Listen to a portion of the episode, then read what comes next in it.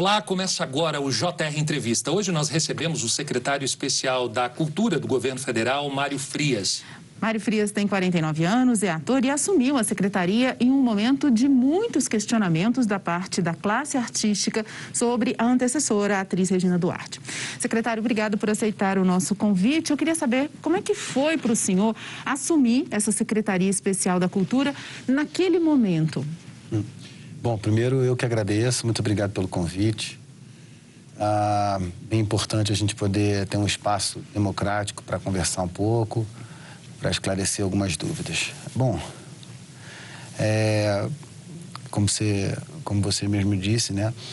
A gente assumiu a secretaria num momento um pouco conturbado, mas também é um momento importante em que a gente tem que deixar as diferenças de lado e tentar fazer é, aquilo que a gente acha que é o melhor para a cultura do nosso país. Para mim, é uma honra e um prazer muito grande poder servir a esse governo. Eu, eu nunca havia imaginado algum dia trabalhar no executivo, fazer parte de algum outro governo, mas é confesso que trabalhar no governo do presidente Jair Bolsonaro para mim é, é servir a pátria.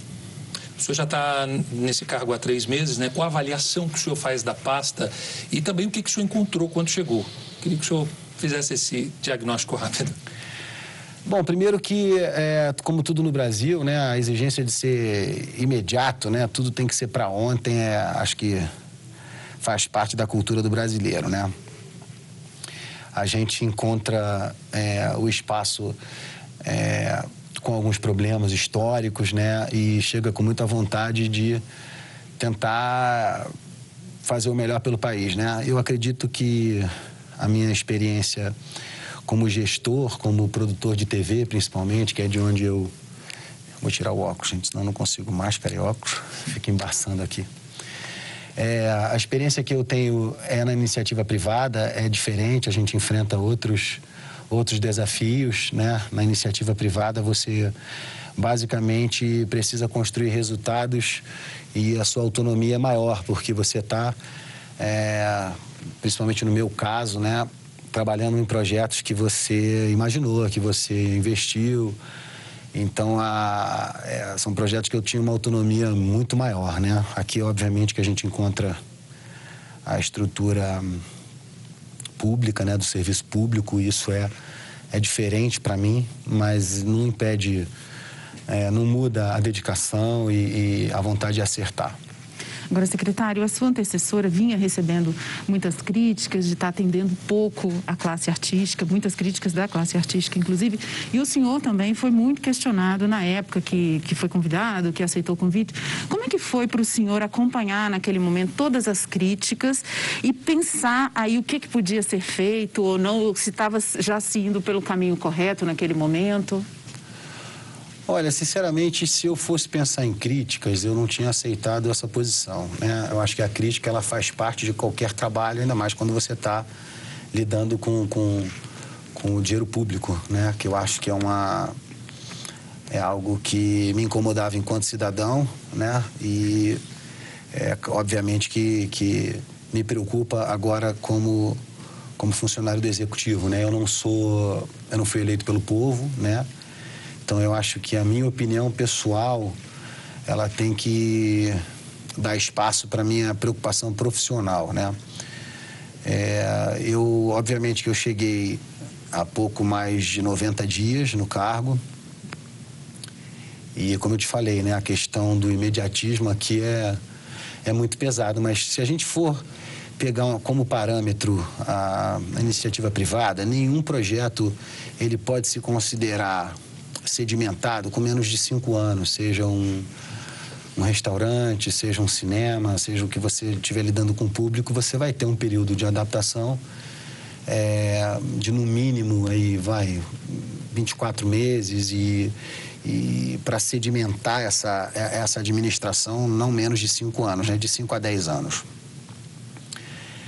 Eu confesso que eu, eu fico no momento tentando é, entender né, a estrutura mais profundamente, né, buscando dados, informações. Eu ainda não terminei de formar minha equipe, ainda dependo de algumas nomeações. Eu acho que esse processo da, das nomeações é um processo correto, né? porque a pessoa está vindo para, para o poder público, está né? Tá vindo trabalhar para é, o governo federal, então é, é um processo normal e é um processo lento. Então a gente ainda não conseguiu nem mesmo é, nomear todas as pessoas que, que eu pretendia. Algo que o senhor falou interessante, que me chamou a atenção agora, eu observando a fala, o senhor disse assim, Alessandro, eu não ligo... Alessandro não, falou para todo mundo, eu não ligo para as críticas. Agora eu queria saber o seguinte, o senhor é muito atuante nas redes sociais, sempre rebate alguma fala daqui, outra dali. Sempre não, sempre não. Algumas vezes. Como é que é, é ter que lidar com, é, com, com, isso em meio às redes sociais, né? Nós estamos vivendo uma outra realidade e as redes sociais é, trazem aí discussões à tona que às vezes a gente não esperava participar. E, e como é que o senhor está levando dando aí essas essas rebatidas, porque a gente, eu acompanho o senhor também, o senhor às vezes dá uma alfinetadinha ali, outra aqui. É, mas é, é raro, é raro. Acho que, acho que até hoje acho que eu só dei uma. mas dei na canela de quem merecia também. Foi. Acho que as pessoas estão sempre prontas para falar, né? Mas muito pouco dispostas a ouvir, né? Então eu acho que é aquela velha máxima que a gente aprende desde pequenininho, que é quem fala o que quer ouve o que não quer, né? Agora, em relação ao trabalho e à secretaria, isso muda de figura, porque, como eu falei, eu não sou eleito pelo povo, eu fui escolhido pelo presidente da República para assumir um cargo no executivo. E eu acho que eu tenho que me comportar como tal. Agora, esses entraves que o senhor disse, quais são os entraves que o senhor está enfrentando? Essa questão da burocracia, é... quais são os entraves? Então, Alessandro, a questão é é estrutural, né? na minha opinião. Né? Eu tô, estou tô fazendo uma nova gestão, então eu procuro identificar os problemas né? e tentar, de alguma forma, colocar a minha mentalidade. Eu acho que o próprio governo federal, como um todo, eu vejo isso em alguns ministérios e na postura do próprio presidente da República, é utilizar bem o dinheiro público. Né? Então, quando você tem. É, uma, uma máquina inchada, uma máquina é, com, com distanciamento gerencial, né? É, a gente, a Secretaria de Cultura tem a, as suas vinculadas, temos as secretarias. Então, a, a, dificuldade, a primeira dificuldade que eu enfrento é isso, né? São muitas pessoas, muitos interesses, né? Todos eles lidando com o dinheiro público. Então, a minha intenção, assim como eu, como eu sei que é a filosofia do governo federal, é enxugar a máquina. Enxugar a máquina e usar melhor esse dinheiro. Para isso, é, o trabalho que está sendo feito é, nesse primeiro momento, é de entendimento de até onde, vai, até onde vão as responsabilidades da Secretaria de Cultura. As nossas vinculadas, IFAM, é, IBRAM, FUNARTE, Fundação Palmares, Rui Barbosa, Ancine, Biblioteca Nacional, elas não, elas não estavam respondendo direto à Secretaria de Cultura, elas estavam é, é, diretamente é, respondendo diretamente ao Ministério do Turismo. É, isso voltou a ser como antes, voltou agora as, as vinculadas respondem à Secretaria de Cultura. Muita gente vai falar uma série de bobagens, né? Que isso é uma forma de estar tá autoritarismo e né, essas narrativas né, nessa criação aí de, de, de, factoides, né? Mas não existe nada disso. Pelo contrário, o que existe é, é, é, é essa necessidade de entender melhor as necessidades e aplicabilidades de cada uma dessas vinculadas. A minha relação pessoal com todos os presidentes e secretários é nota 10. A gente se dá super bem, eu converso com todos eles semanalmente, não tenho problema nenhum. Sérgio Camargo é um amigo, Alex Braga tem sido um excelente gestor na Ancine, fazendo um trabalho num lugar dificílimo de se trabalhar a Larissa também, do, do, do IFAM, Pedro Mastrobono, são todas pessoas, todos, todos são pessoas que eu, que eu me dou muito bem e têm feito um trabalho excelente.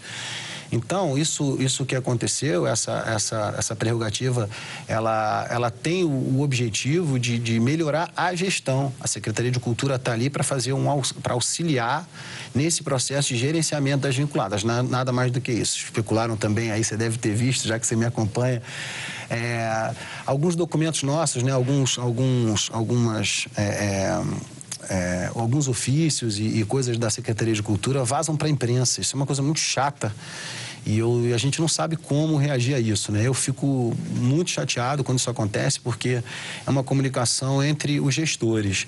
E um, nós, nós lançamos um ofício explicando é, com mais detalhes quais eram essas necessidades para melhorar é, é esse gerenciamento a partir do meu ponto de vista, que sou secretário de Cultura.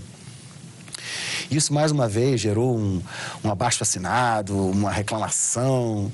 Eu, eu acho que é bacana, mas aí eu pego uma outra parte, que são os artistas do, do, do meio dos shows, né? as pessoas técnicas, é, que estão aí desauxiliados muitas vezes pedindo pelo amor de Deus para voltar a trabalhar. Então, você fica com duas vertentes, né? Uma galera defendendo ficar em casa, porque você tem que ficar em casa, e às vezes batendo na secretaria, batendo, e aí você vê que, que os artistas é, menos favorecidos, de, de, de, dos rincões mais distantes do Brasil, estão ali pedindo a tua ajuda, pô, deixa eu voltar a trabalhar.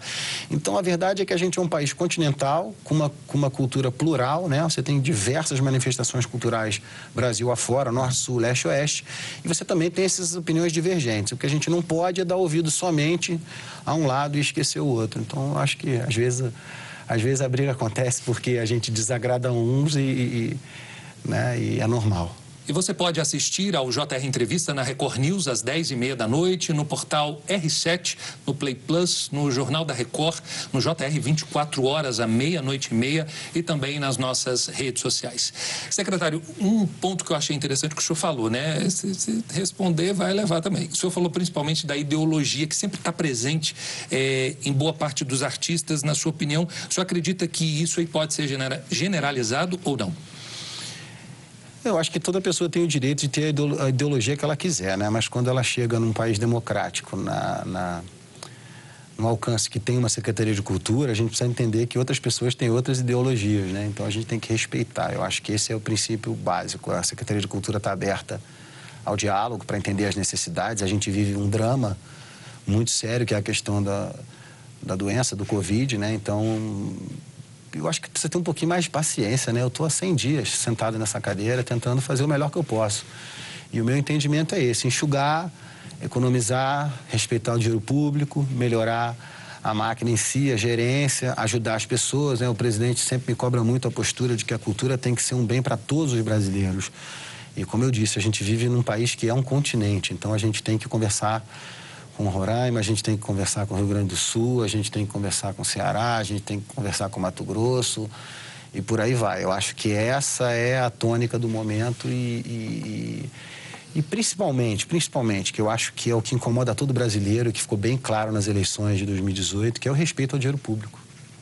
Secretário, o senhor já falou também questão que ainda está montando a sua equipe nesse período, que ainda falta, faltam alguns ajustes ainda. Então, vem algumas outras trocas de comando aí, por exemplo, Funarte ainda vai ser trocada, algumas fundações, enfim, ainda vem mudanças por aí? Eu acho que a gente trabalha num modelo né, que precisa ser um modelo de alto rendimento, de alto aproveitamento. Então, eu acho que a mudança de posições é algo normal.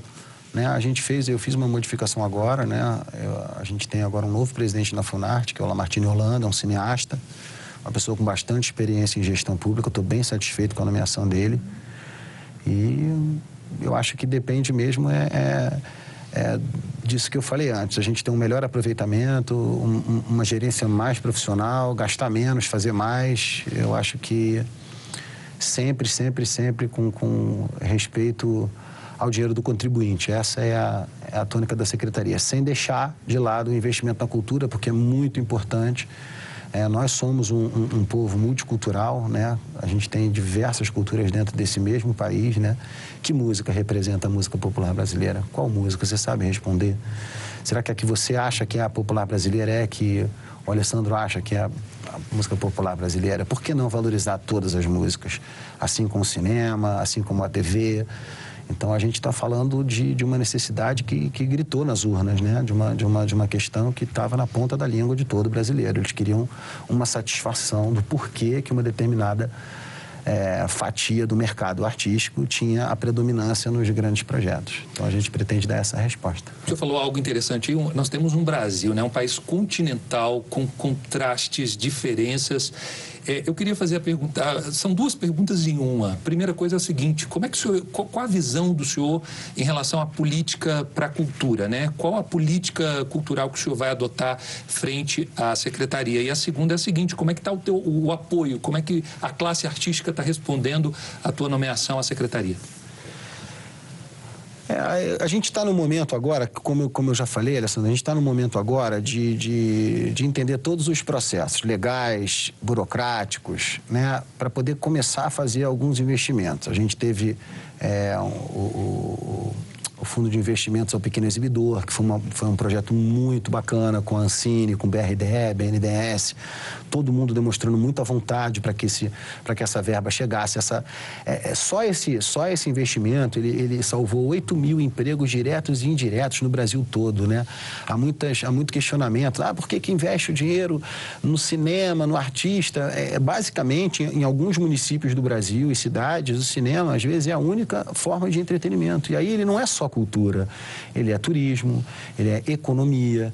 Então, eu acho que esse tipo de projeto me interessa demais nesse momento. A gente está num momento emergencial, a gente precisa pensar nisso, né? A Lei Aldir Blanc também foi um movimento muito importante da Câmara, do Presidente da República, da Secretaria de Cultura, do Ministério do Turismo. Há que se enaltecer também a participação do ministro Marcelo Álvaro, que tem sido um grande parceiro para mim, tem uma experiência política muito grande, tem contribuído bastante nesse tipo de, de decisão. É, esse auxílio, nesse momento de 600 reais, ele é a garantia de um prato de comida na, na mesa do, do, do, artista brasileiro. Há muito que se evoluir nesse aspecto, né? Eu tenho, eu tenho para mim que a gente precisa de um cadastro único, nacional, para a gente entender quem é esse artista, essa unificação de sindicatos, de, de movimentos de, de dança, de música, de, de teatro. Eu acho que quanto mais a gente conhecer o artista, mais a gente vai poder aplicar a política pública para beneficiar cada um desses, cada uma dessas manifestações Brasil afora. Acho ou seja, que... não tentar priorizar esse ou aquele, mas tentar compreender as diferenças, a... mais ou menos Incentivar isso. Incentivar essas diferenças, é isso, secretário? Não, Estimular? Eu, o, que, o que eu penso é o seguinte, a gente precisa, a, a, minha, a minha visão é que a gente precisa primeiro conhecer quem são esses artistas, aonde eles estão, né? que manifestação é artística. Você viu, por exemplo, as festas de São João foram prejudicadíssimas em função da Covid. Isso aí gera um, um impacto econômico para milhares de famílias brasileiras. Porque quem está vendo às vezes acha que é um artista, é, é, mas tem gente que vive disso, né? que não, depende daquela arte. Não só a pessoa vive, mas o município vive, o estado vive, deixa de arrecadar. Então isso é muito importante. Quando eu falo de um cadastro único, o que eu quero dizer é para que a gente faça um raio-x de quantos artistas a gente tem no Brasil. Quem são esses artistas? Qual é a manifestação deles? É dança? É, é, é música? É teatro? É, eu acho que quando a gente conseguir é, criar esse, ter, ter, esse censo nas mãos, esse número nas mãos, um cadastro único, vai ser uma coisa muito importante, porque quando eu lançar, quando a secretaria lançar uma, uma política pública, ela vai saber exatamente por quê, para quem, aonde ela está chegando. Eu acho que isso, é, a desburocratização nesse aspecto, ela só tem, é, é, é, o povo só tem a ganhar, né? O, verdade, o artista que, que muitas vezes a a, a pergunta é, pô, quanto você ganha? E a resposta é, ah, eu faço 10 shows por mês.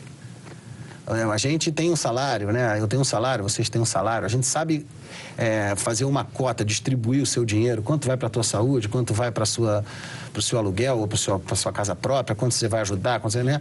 E muitas vezes, na sua grande, esmagadora maioria, os artistas brasileiros não têm essa perspectiva.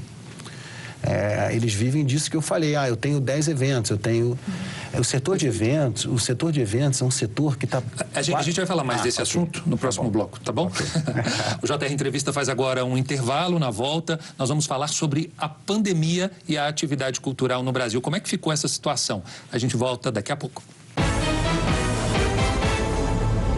De volta com o JR Entrevista, nosso convidado de hoje é o secretário especial da Cultura, Mário Frias. Secretário, o período da pandemia, ele praticamente paralisou a atividade cultural aqui no Brasil, né? Como que o senhor avalia os impactos de longo tempo dessa inatividade aí para o setor da cultura? Ah, eu... O, o presidente Jair Bolsonaro, ele vem, desde o início da pandemia, alertando a questão da economia, né? É, sem descuidado da área da saúde, falando né, das restrições, mas eu acho que é um ponto que ele acertou. Né? A gente agora vai começar a pagar um preço que a gente não sabe qual vai ser ainda em relação a toda essa paralisação, porque como eu falei, a atividade cultural ela não é só o show, né? Muitas vezes ela é o turismo e a própria economia de um município, muitas vezes de um estado, no caso do, das festas de São João, das festas de rodeio, Barretos, é, é, das manifestações culturais que se tornam grandes eventos. Né? A gente tem isso Brasil afora. Então, é, é muito séria essa questão e o setor de eventos é um setor que foi praticamente destruído. E eu recebi um grupo, os Graxas de São Paulo, eles, eles não estão nem no auxílio emergencial, nem no auxílio da Lei Aldir Blanc. Eles estão ali entre uma coisa e outra. É o que, é o que a gente na secretaria vem chamando de os invisíveis. Né? São pessoas com uma faixa salarial alta, porque trabalham muito, né? trabalham às vezes 20 dias direto aí, né? fazem eventos, de um evento vai para outro, faz um evento pequeno, um médio, um gigante. São técnicos de som, de luz, de, de montagem de palcos, de cenários. E esse, esse, é, esse é, um, é um. A economia criativa, ela, ela move milhões no Brasil. Então, é, a gente não sabe para onde vai exatamente isso, porque se hoje você ficar desempregada, né, você vai procurar uma alternativa de trabalho. E nesse meio, os profissionais são muito específicos. Muito. Um técnico de som, ele é, às vezes, 90% de um, de um bom show. Você pode ter o melhor artista do mundo em cima do palco, mas se o técnico de áudio não for bom, provavelmente o show não vai ser bom. E como que esse cara vai ficar seis, sete, oito meses sem trabalhar? Você acha que ele não vai procurar um emprego? E se ele conseguir um emprego, será que ele volta para a indústria? Hoje eu estava ouvindo um caso de, um, de uma transportadora que, que, que fazia toda a movimentação de palcos, de shows. Ah, o dono dessa transportadora, caminhões, empregados, é, responsabilidades fiscais. O que, que ele fez? Ele cedeu o caminhão para uma outra indústria. Será que ele volta para essa indústria? Que preço será que a gente vai pagar em relação a tudo isso que está acontecendo? Né? Porque se você parar para pensar, até mesmo as restrições para esse tipo de, de atividade, elas ficam obscuras. Você não sabe no Rio o que, que funciona, em São Paulo é outra coisa. Então, isso acaba gerando uma insegurança tremenda para a pessoa que investiu anos anos, é uma empresa, ela contrata, ela emprega. Ela... O, senhor, o, senhor, falou, desculpa, o senhor falou algo interessante em relação ao auxílio, né? Tem sido o suficiente para essas pessoas que estão recebendo? Como é que está sendo essa realidade aí na visão do Ministério? Da secretaria? Olha, cara, se você me perguntar se 600 reais é suficiente, eu vou te dizer que para quem precisa é muito, muito mais que suficiente, né? Tá garantindo alguma coisa. Mas... Na verdade, grandes shows, 600 reais é só a entrada. é, ainda tem isso, né? Mas eu digo assim, é, para as pessoas que têm uma profissão, que, que, que amam o que fazem, não é só uma questão do que você está ganhando, né? É uma questão de como, como você está ganhando aquele dinheiro. Eu, eu já escutei declarações de pessoas que, que vêm pra, nas minhas redes sociais falar, olha, eu não quero, eu não quero auxílio, eu quero trabalhar. Eu entendo essas pessoas. O governo federal está fazendo a parte dele. Nesse momento, ninguém fica para trás. Eu acho que é uma coisa que o presidente falou muito bem e a gente está conseguindo é, fazer desse limão uma limonada. Estamos tentando ajudar da maneira possível, fizemos toda uma estruturação, estamos utilizando a plataforma Mais Brasil. O governo federal já distribuiu um terço desses 3 bilhões. Cabe agora aos estados e aos municípios pegar, cadastrarem as pessoas, as empresas, para fazer o repasse desse dinheiro. Isso é muito importante que seja dito. Acho que você que está no seu estado, você que está no seu município, você é artista, tem um teatro, tem um circo, tem a sua atividade cultural procure a sua prefeitura, procure o seu governo do estado, o seu secretário de cultura no estado, para você se informar, se cadastrar. Cada estado e cada município vai ter a sua forma de cadastrar. Eu gostaria que isso fosse diferente, conforme eu falei para vocês. Para mim, o ideal seria um cadastro único. Então, você é artista, você se cadastra, coloca seus dados, prova que você, prova que você é, é, é, exerce essa, essa, essa carreira de alguma maneira na sua manifestação, comprova isso, porque seria muito mais fácil para nós, até para que a gente pudesse entender e fazer um censo das necessidades dessas pessoas. Mas hoje o processo é esse: o governo federal repassa para municípios um bilhão, é, repassa para estados estados um bilhão e meio e repassa para municípios outro bilhão e meio. E aí vão haver as distribuições conforme os estados e municípios é, é, é, colocarem da melhor maneira. Lembrando que você pode assistir ao JR Entrevista na Record News às 10h30 da noite, pelo portal R7, no Play Plus, no Jornal da Record, no JR 24 horas, à meia-noite e meia e também nas nossas redes sociais. Secretário, fazer cultura é algo que demanda dinheiro e que tem uma participação grande da iniciativa privada aqui no país. O senhor vem falando aí de algumas iniciativas, queria só que a gente consolidasse aqui, assim, quais que o senhor considera os principais tipos de apoio, de assistência que o governo vem dando nesse momento aos empresários desse setor? Ah, uma das, uma das, das iniciativas mais importantes foi a lei do, do, do, do, incentivo ao pequeno exibidor, né? Isso mostra que o governo federal não quer deixar ninguém para trás. É o que eu falei, às vezes um cinema é a única atividade de um município. A Aldir Blanc é outra proposta muito interessante, porque ela vai diretamente ao prato de comida, à mesa, né?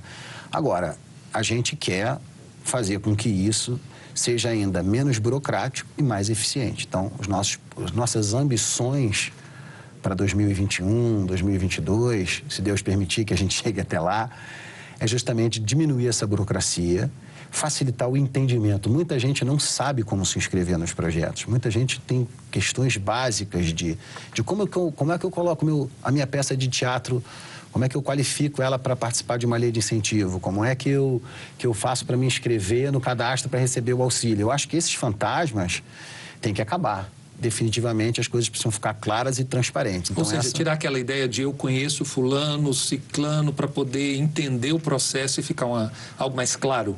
É, nesse governo isso acabou. Essa política, esse jeito de fazer política, nesse governo acabou. Aí eu acho que o agente público, o, o, o o secretário, o ministro, seja qual for a sua posição, a gente tem que entender que é uma posição é, para servir. A gente existe para servir o povo brasileiro. Nesse caso, a cultura, ela é a própria manifestação da alma de um povo. Então, a gente definitivamente não pode favorecer um amigo, favorecer um, um sócio, seja lá o que for. Na, na, na, minha, na minha gestão, isso não vai existir. Por isso, talvez, é, por isso, com certeza, o projeto é futuro, é colocar a informatização, né? trabalhar mais com o cadastro único, tanto para projetos que usem a lei de incentivo, quanto para conhecer o cadastro de artistas nacional, que a gente, que nacionais que a gente não tem. Então, eu acho que alguns movimentos simples. Uma outra coisa que é muito importante é enxugar a estrutura enxugar a estrutura física, porque tanta coisa para administrar algo que podia ser mais organizado, mais enxuto. É o processo administrativo de qualquer grande empresa.